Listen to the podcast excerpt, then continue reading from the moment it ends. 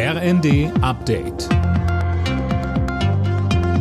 Stündlich neu. Auf den Punkt informiert. Ich bin Johannes Schmidt.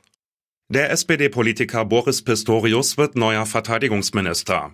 Der bisherige Innenminister von Niedersachsen soll am Freitag die Nachfolge von Christine Lambrecht antreten, die zurücktritt.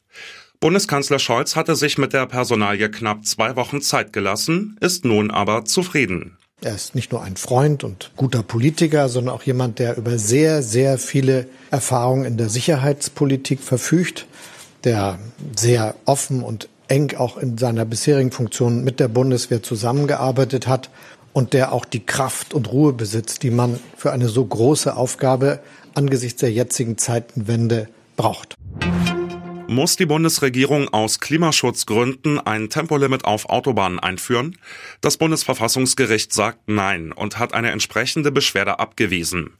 Die Begründung? Die Beschwerdeführer konnten nicht darlegen, dass die Klimaziele ohne Tempolimit nicht erreicht werden können.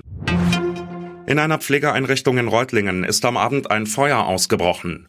Ersten Angaben zufolge kamen dabei drei Menschen ums Leben, weitere wurden verletzt.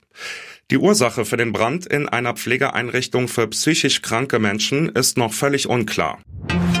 Die deutsche Handballnationalmannschaft hat auch ihr letztes WM-Vorrundenspiel gewonnen. 37 zu 21 hieß es am Ende gegen Algerien. In der Hauptrunde trifft das Team von Trainer Gislason auf Norwegen, die Niederlande und Argentinien.